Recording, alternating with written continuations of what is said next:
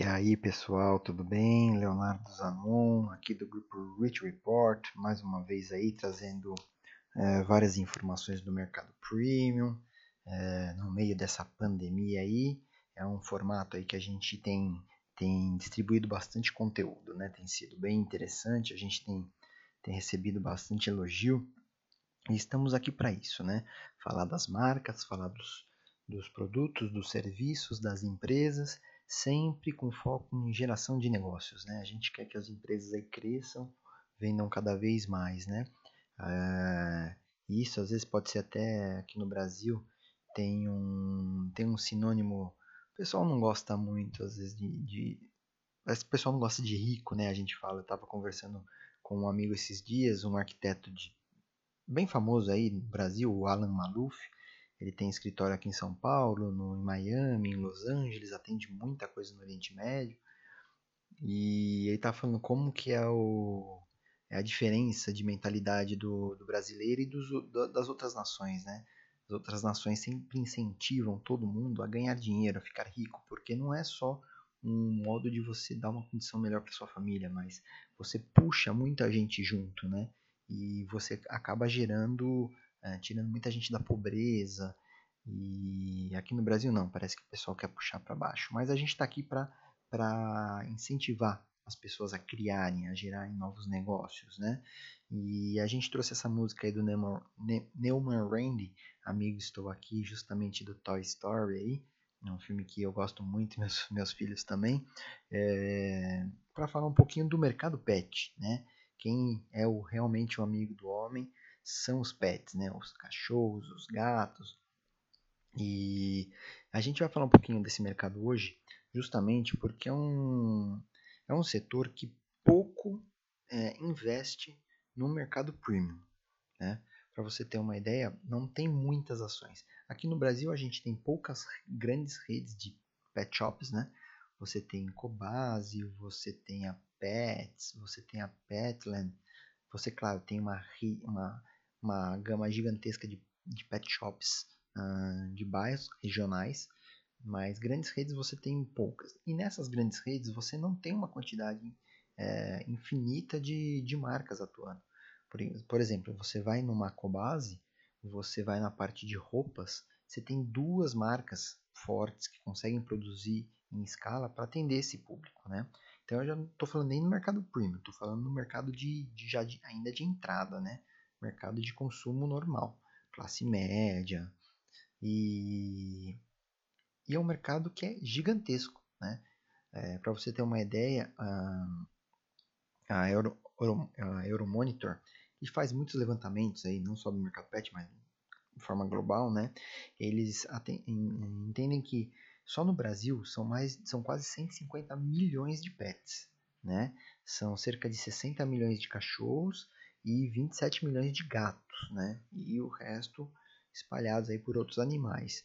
E é a terceira maior população pet do mundo. Fica atrás só da China com 417 milhões e dos Estados Unidos com 232, né? É, é um mercado gigantesco, né? Você olha, você fala, meu, como, como, como poucas marcas trabalham com isso, né? E 70% do mercado é voltado para alimentação. E aí você tem grandes redes, né? A gente vai falar um pouquinho de alimentação, ah, mas você tem a Nestlé, que é gigantesca, né? Por exemplo. É... Mas aí a gente queria levantar esse, esse, esse caso, né? Como aproveitar o mercado de luxo pet, né? Entrar com força. Né? Antigamente, teve uma, tem, há uma transição de, de, de ambientação, né? Que a gente fala de, de estilo de vida. Os pets antes, eles viviam fora de casa, eles comiam qualquer coisa na rua, né? Seu, o cachorro ficava fora de casa e brigava com outros, não dormia ah, junto na cama hoje, né? Tá acontecendo uma humanização dos pets, né? Por isso que as marcas é, precisam olhar com mais calma, elas estão começando a olhar, mas o mercado premium ainda não, né? Você tem algumas, algumas, algumas poucas empresas nesse segmento. Né? Então, se você entrar, por exemplo, no vestuário de luxo, hoje você tem uma gama de ações. como fantasias, vestido de noiva, roupas esportivas, colares, bolsas, laços. O, o pet hoje ele se transformou, ele é, um, é uma, um membro da família, né? É, ele vive cerca de 10, 15 anos, é a estimativa, e muitos casais não têm filhos, porque essa demanda de morar em apartamentos menores, trabalhar, a, o trabalho tem ocupado muito tempo, então o pet acaba sendo uma ótima solução para ter aquele carinho, né, para transmissão de amor, tudo isso. E às vezes quando as pessoas vão casar, elas levam os pets, os cachorros, os gatos junto no altar, né? É, é o é o animal que sempre sai, vai na feira, vai no mercado. Os shopping centers estão recebendo muito bem essa área pet.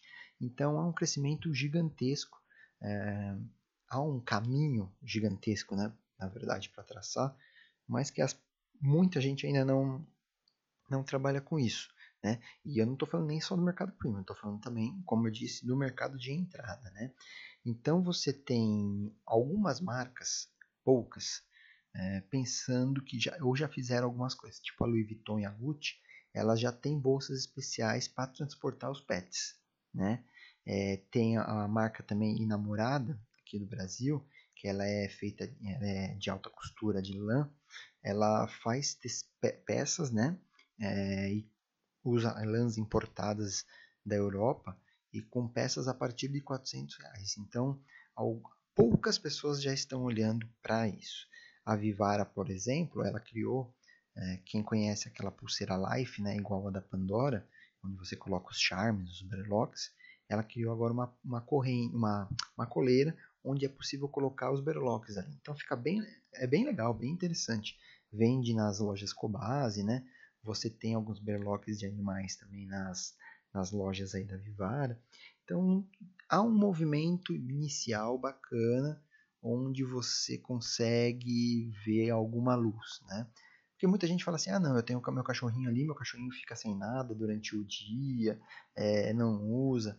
Mas colocar um adereço fica muito interessante, é muito bacana, né, num pet. Não só no cachorro, mas no gato também. Né?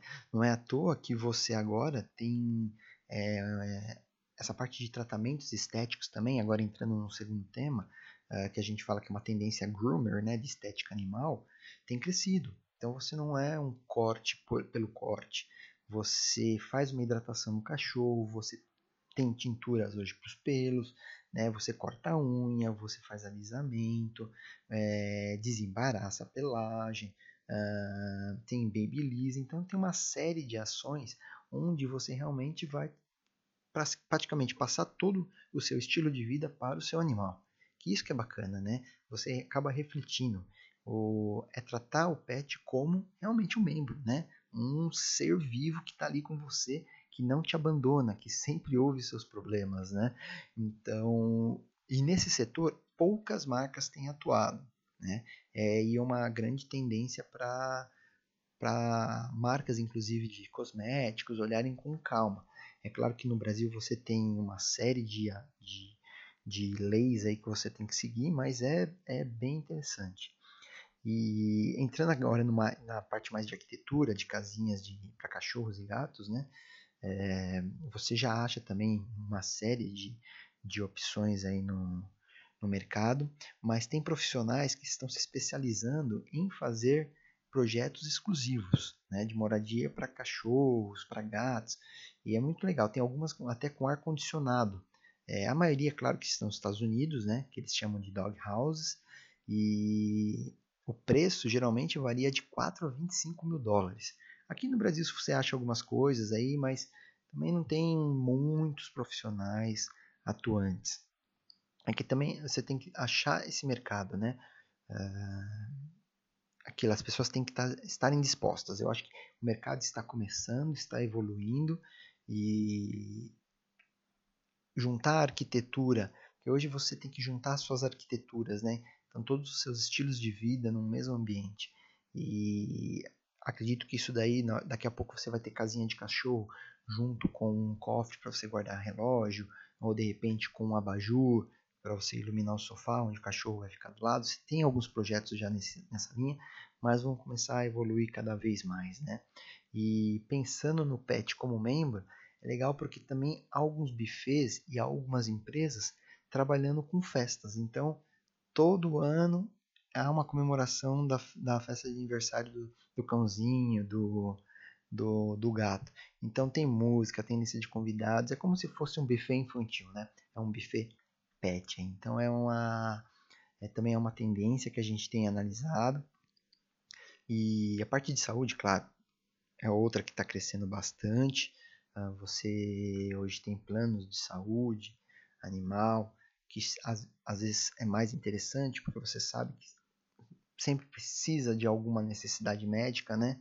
Então, plano de saúde animal hoje vale a pena, vale a pena pesquisar, não é um, não é um, um custo, é um investimento, né? E falando um pouquinho aqui de, de alimentação, o que, que a gente tem percebido? Uma demanda gigantesca por novos formatos, né? Então, atrair o pet para a vivência do humano. Então, você tem hoje é, pipoca, bolos, biscoitos, né? biscoitos mais elaborados, bolos de aniversário, até cupcakes, que você pode oferecer para o pet, né? E é como a gente tinha falado, 70% hoje do mercado pet é voltado para alimentação. Mas são as alimentações mais tradicionais, ração, né? É, você tem uma linha nova hoje de ração orgânica que tem crescido muito, seguindo a tendência do mercado de saúde normal para os humanos, né? Então você tem aí empresas como a Pet Chef, a Le Petit Cuisine, que são chefes de cozinha que fazem é, pratos, né, vamos dizer assim, pratos para pets. É muito legal, muito bacana. Você tem cerveja hoje para cachorro também, sem álcool, né? Então é um segmento aí que a gente vê também que tem uma, vai ter uma demanda, um crescimento absurdo. E aqui em São Paulo você passa, já tem algumas padarias específicas. Então você consegue ali é, tomar café junto com o seu, seu animalzinho. É, é muito interessante, muito bacana é, ver essa parte de, de, de crescimento, né? E voltando para a parte, inclusive, de groomer, de terapias, né? Você, você percebe que há também terapias mais holísticas para os animais, para os pets. É, então você consegue aplicar shiatsu, musicoterapia, tem, tratam tem tratamentos florais, tem reiki, é, alguns fazem acupuntura veterinária. Então é um, é um outro segmento que é preciso ficar de olho. Você deixa o animal mais calmo, é, melhora, fortalece o sistema imunológico, né? mantém o organismo funcionando corretamente, é, é transferir, na verdade, todo o seu cuidado que você tem hoje do seu corpo para o seu pet. É muito bacana, muito interessante essa, essa, essas ações. Eu, particularmente, não tenho pet, né? É, quero muito ter um dia, mas agora com dois filhos, acho que fica uma demanda excessiva, para falar a verdade. Mas eu quero transformar esse essa, todas essas possibilidades do mercado premium para os pets. Né? Acho que as empresas precisam olhar com mais calma. Há um mercado gigantesco e, e que, quem entrar agora com certeza vai colher muitos frutos num prazo curto de tempo, tá bom? Bom, mas é isso daí, gente. É, espero que vocês tenham gostado desse, desse nosso bate-papo aqui agora sobre o mercado pet premium. É, a gente sempre está trazendo informações diferenciadas aí para falar de setores também que precisam de uma atenção especial e esse com certeza é, precisa, necessita, principalmente aqui no Brasil, né? É... Mas é isso aí. Siga a gente sempre nas nossas mídias sociais, o Rich Report aí no Instagram, no YouTube, na, no nosso site. É, espero que logo logo você veja mais uma edição da Rich Report aí nos, nos locais que você você visita, quadras de tênis, lounges de aviação e qualquer novidade, é só falar com a gente, tá bom? Até mais.